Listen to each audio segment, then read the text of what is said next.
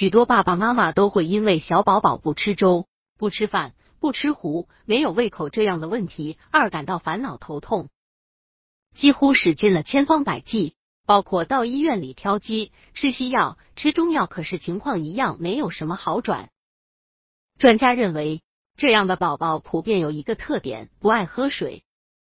那么，怎么样才能让宝宝爱喝水呢？百度搜索“慕课大巴”，下载更多早教资源，为宝宝喝水的经验总结：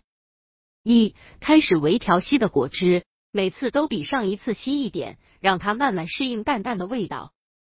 二、宝宝都喜欢喝大人的东西，如果他不喜欢用自己的杯喝，我就会用自己的杯给他喝。三。有时用游戏方式哄女儿喝水，先喂小熊，平时女儿比较喜欢的公仔，妈妈又喝一口，装的好好喝的样子，再到宝宝喝了，那时候女儿都会很乖的喝，宝宝喝了就跟他说真乖，他会很开心的。